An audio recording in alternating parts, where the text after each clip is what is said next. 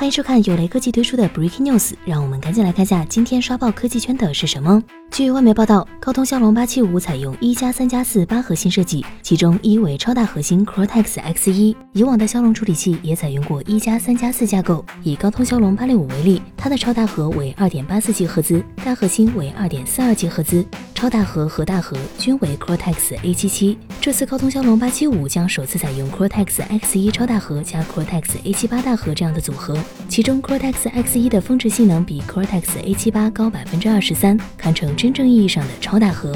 目前高通骁龙八六五安兔兔跑分已经突破了六十五万分，采用 Cortex X1 超大核的高通骁龙八七五芯片性能跑分突破七十万分，预计无压力。将三种不同架构核心整合到一起的做法其实并不多见，高通能否做好多核？核心调度设计，或是影响到骁龙875性能上限的关键因素。